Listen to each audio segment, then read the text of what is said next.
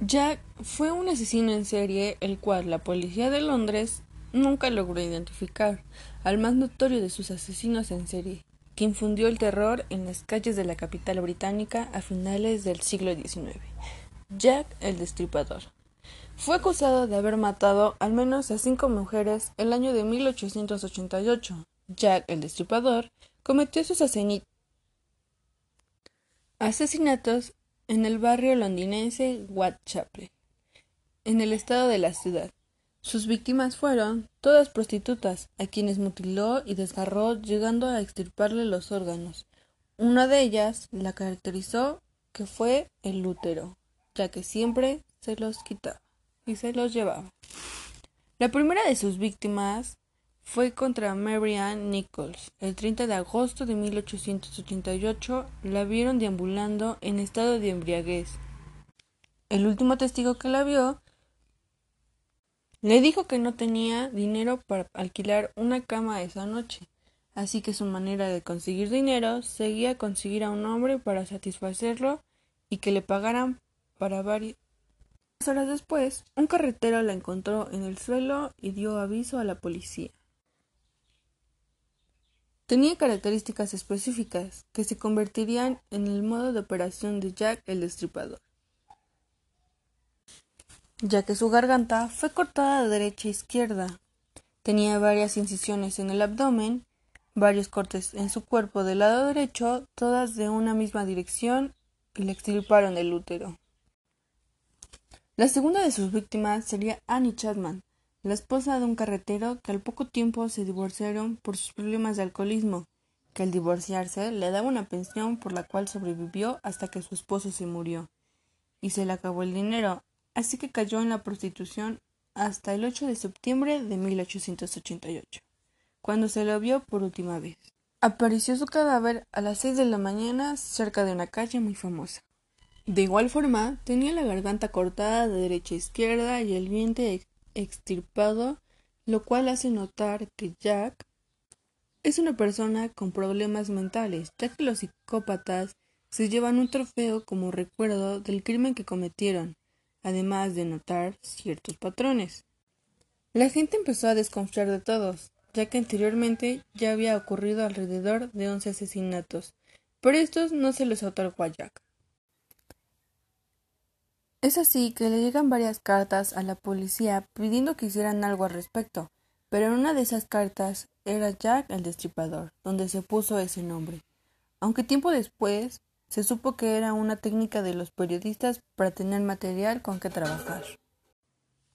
Tiempo después llegó una nueva ola de asesinatos, de la cual la tercera persona asesinada era Elizabeth Strain el 30 de septiembre de 1888.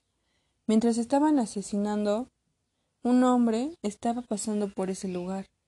Vio la escena y Jack, al percatarse, salió corriendo sin darle la oportunidad de mutilarla.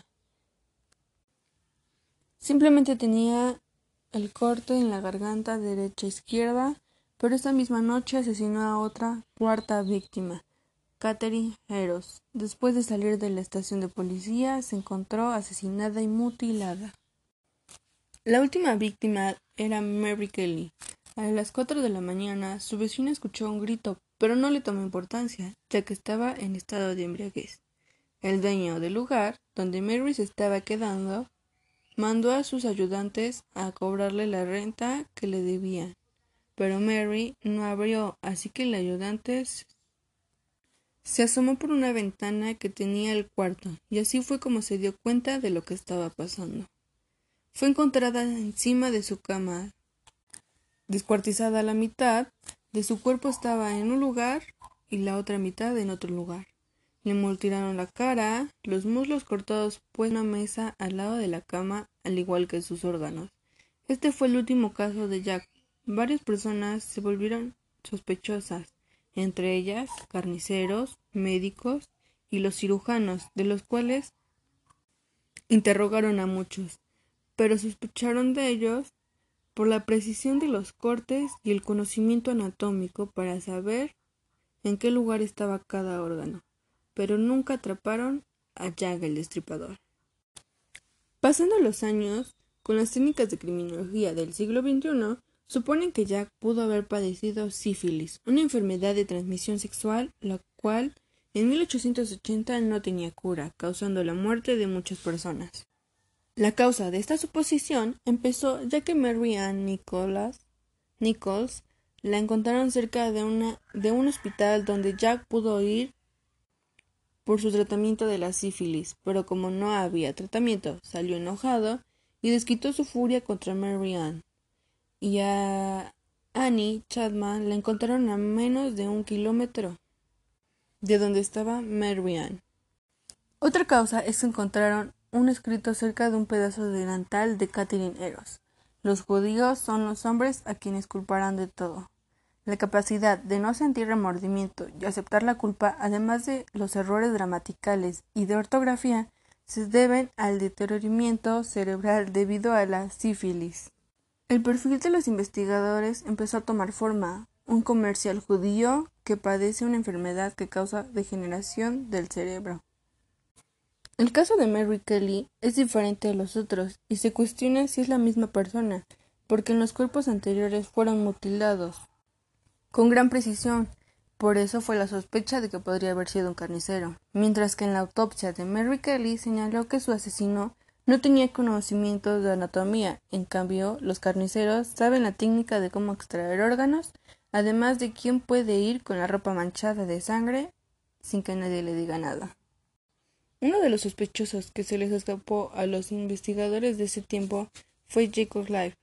Era un carnicero y comerciante judío. Vivía en el área cerca de los asesinatos. Su mujer dijo que podía ser él, ya que era un perturbador mental y se la pasaba deambulando por las noches. Jacob Life era un hombre casado con hijos que tenía sífilis y murió a causa de ella en 1891.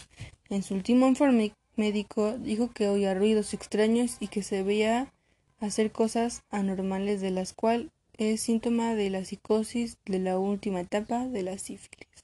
La sífilis también pudo ser una razón por la cual la cuarta prostituta, Catherine Eros, fue la última víctima de Jack el Destripador, ya que la enfermedad lo pudo haber privado de hacer los asesinatos de manera efectiva.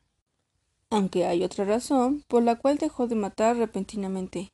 Joseph Life, uno de los hombres que vio a Catherine Eros con su asesino, pero no quiso decir mucho, aunque cada vez que hablaba parecía que lo conociera mucho, porque probablemente ya lo conocía, ya que ambos eran carniceros y trabajaban juntos.